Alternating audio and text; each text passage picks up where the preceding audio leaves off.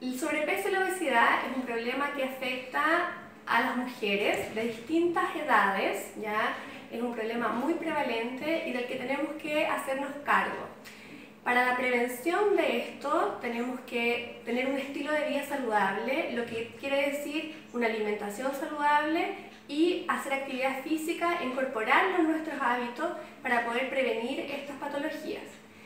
Eh, es importante las mujeres que están en edad reproductiva, que se quieren embarazar o que tienen hijos, ya que estos hábitos los van a traspasar a su familia, a sus hijos y vamos a ir generando una prevención desde el inicio. ¿ya?